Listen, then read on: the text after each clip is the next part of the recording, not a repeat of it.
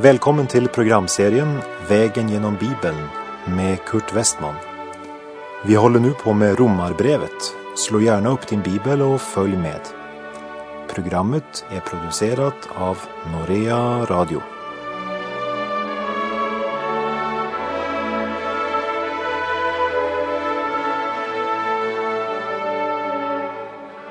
Ja, vi har kommit till Romarbrevets tredje kapitel som ganska osminkat beskriver människan efter syndafallet.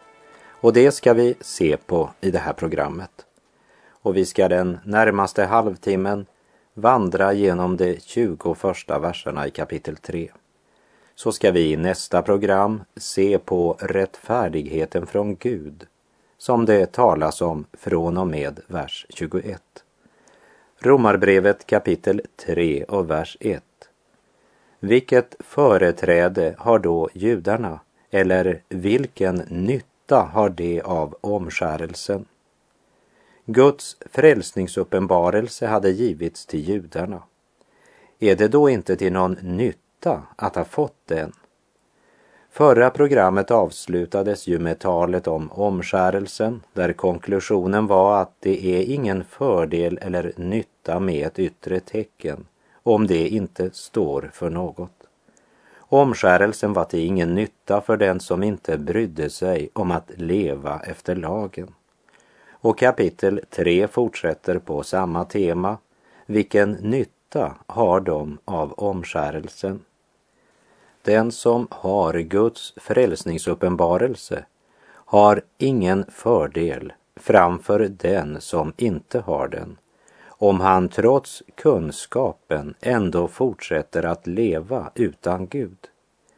Evangeliet jag förkunnar säger att medlemskap i en kyrka eller församling ger inget företräde när det gäller frälsningen och var ceremoni eller ritual som du genomgår är meningslöst när det gäller frälsningen. Gud har bundit det hela till korset.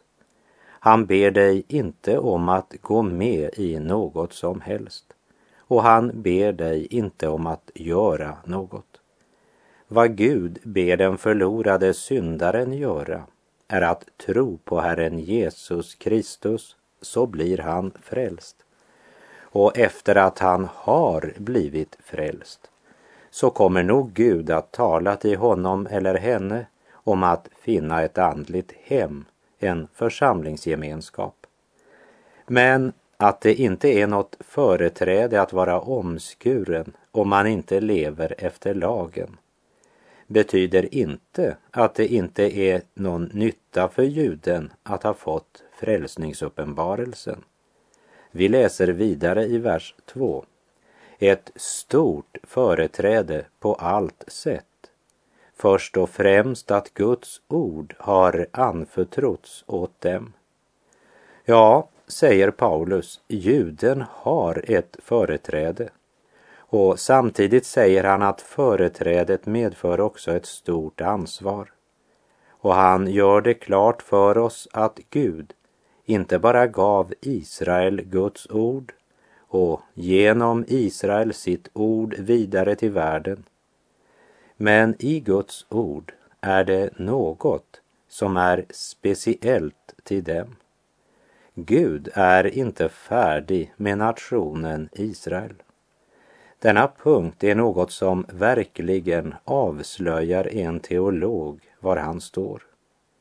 Har Gud en framtid för Israel?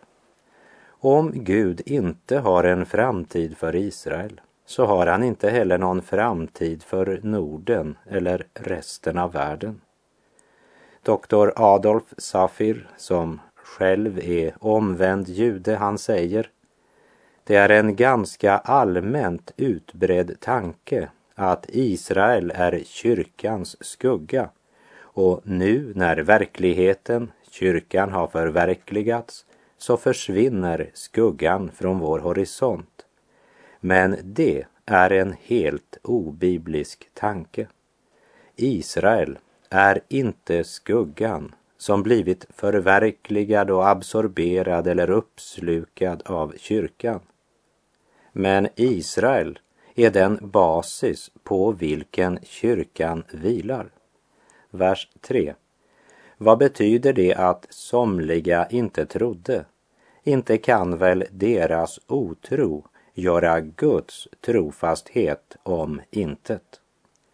Alla Guds framtidslöften för Israel ska han uppfylla till sitt namns ära, trots Israels otro. Du kanske reagerar på det jag nu kommer att säga. Men jag är så glad för att Guds löften till mig inte är beroende av min trofasthet. Hade det varit det så hade jag varit förlorad för länge, länge sedan. Tacka Gud för hans trofasthet. Inte kan väl Israels otro göra Guds trofasthet om intet. Vers 4. Nej, aldrig. Låt det stå fast att Gud är sann och varje människa en lögnare. Det är ju skrivet för att du ska få rätt i dina ord och vinna när man går till rätta med dig. Med andra ord, den icke troende som påstår att Israels otro har gjort Guds trofasthet om intet. Han är en lögnare. Och Gud ska tydligt avslöja honom som lögnare en dag. Varför? Därför att Guds trofasthet är sann och han kan inte förändras. Och det är det viktigt att ha klart för sig. Vi läser i Johannes första brev kapitel 5 och vers 10. Den som tror på Guds son har vittnesbördet inom sig. Den som inte tror på Gud gör honom till en lögnare eftersom han inte tror på vittnesbördet som Gud har givit om sin son. Om du inte vill tro att Gud sände sin son för att frälsa dig till evigt liv så gör du Gud till en lögnare. Det är allvarligt. Vi läser i Romarbrevet 3, vers 5. Men om vår orättfärdighet visar Guds rättfärdighet, vad ska vi då säga? Inte kan väl Gud som straffar i sin vrede vara orättfärdig? Jag talar som människor tänker. Paulus upplevde de här angreppen på det evangelium om Guds nåd som han förkunnade.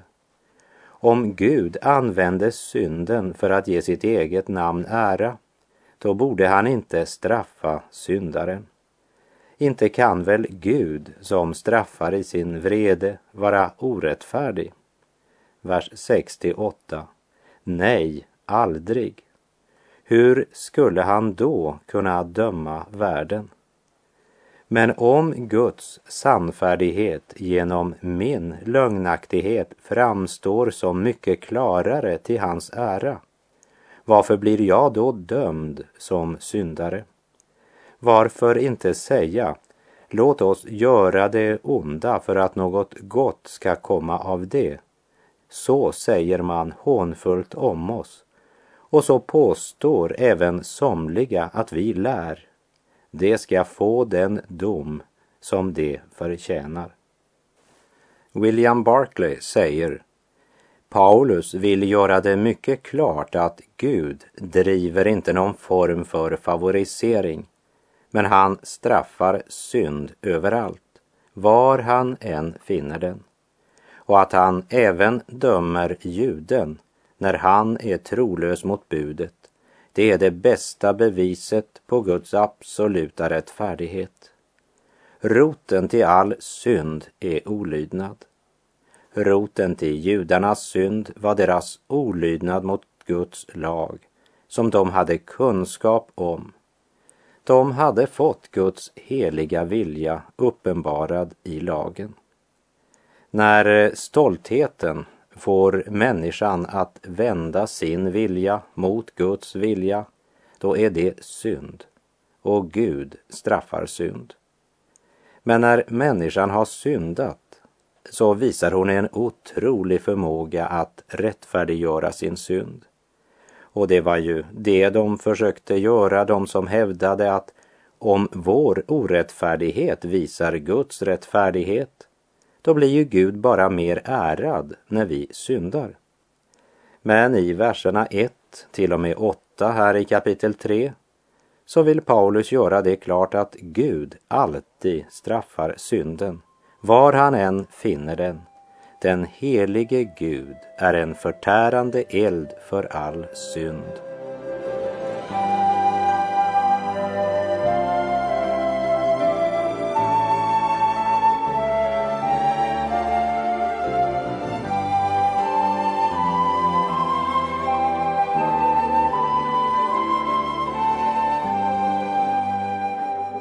Vi har nu kommit till vers 9 i Romarbrevets tredje kapitel och därmed till ett helt nytt avsnitt som faktiskt sammanfattar allt som blivit sagt från kapitel 1, vers 18 till och med kapitel 3, vers 8.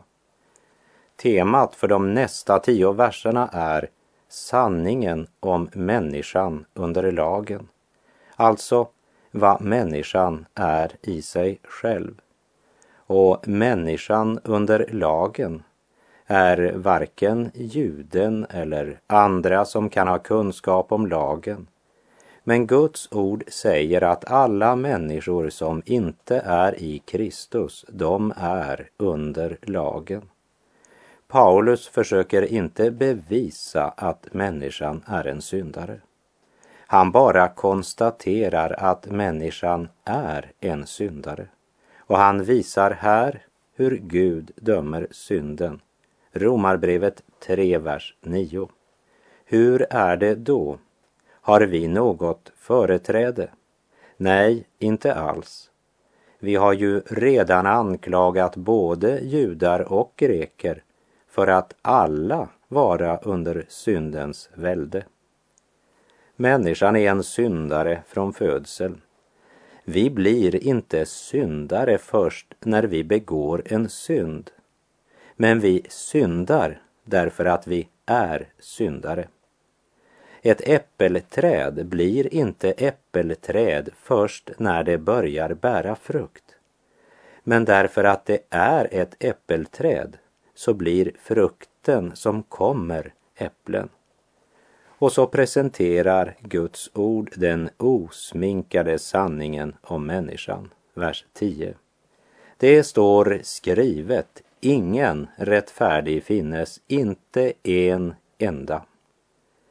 Människan står helt enkelt med skuld inför Gud. Har vi då något företräde, frågade Paulus i vers 9.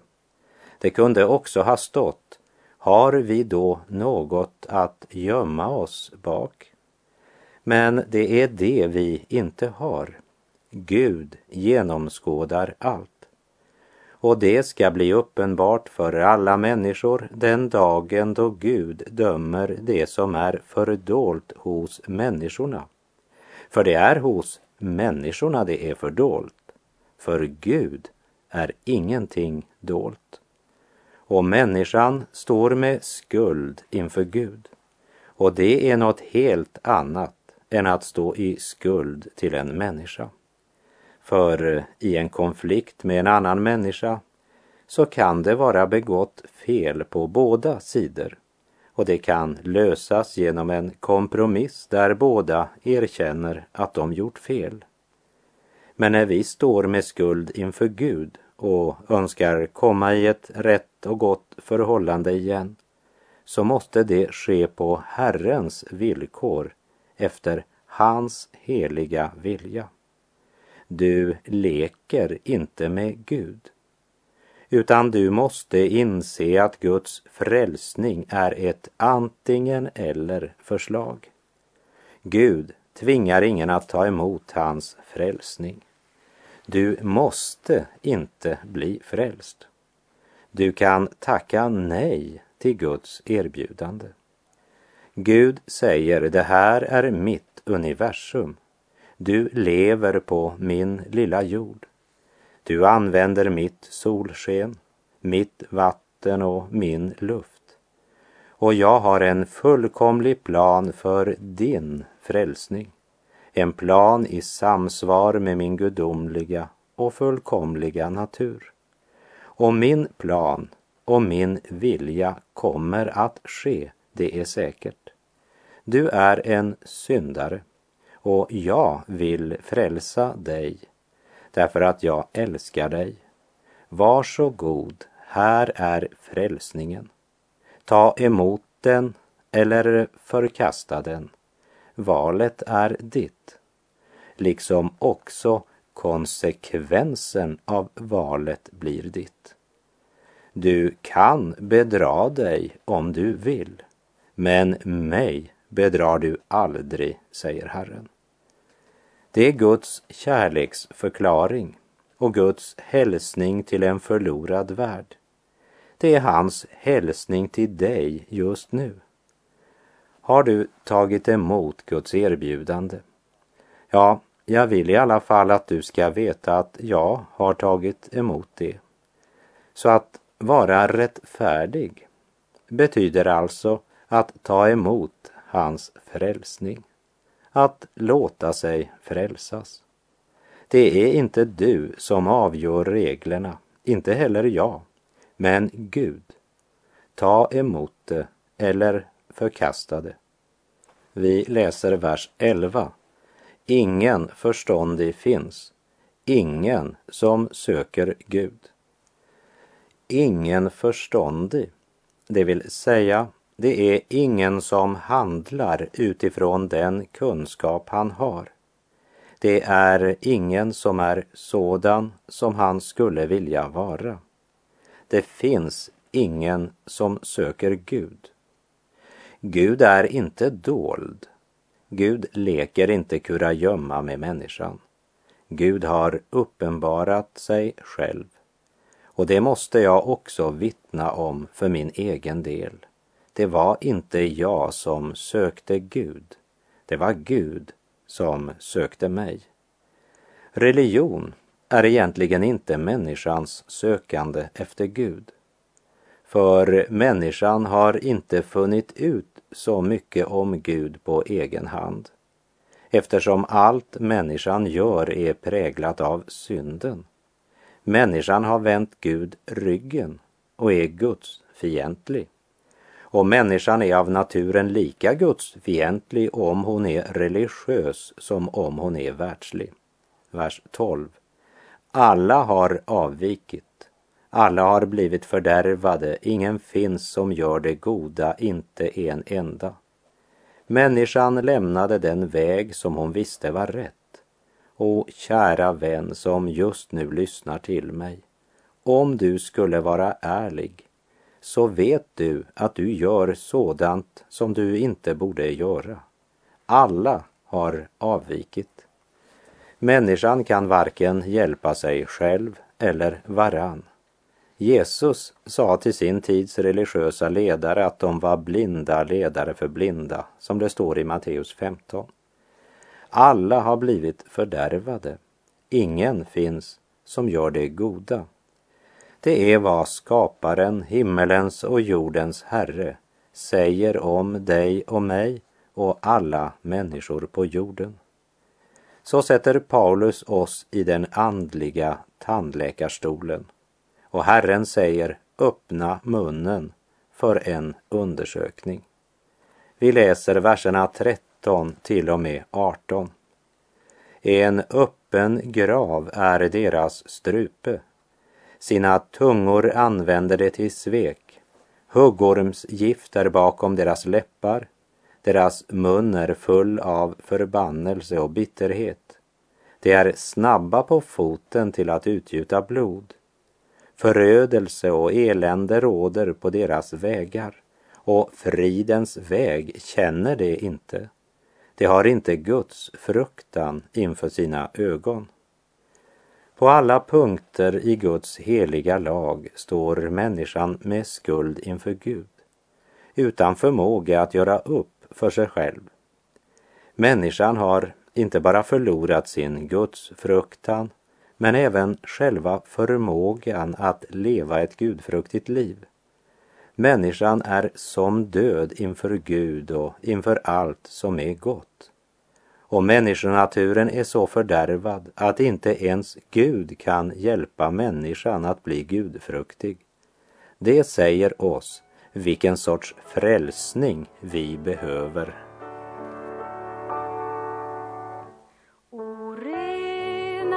Mitt hjärta, min Jesus jag ber, jag två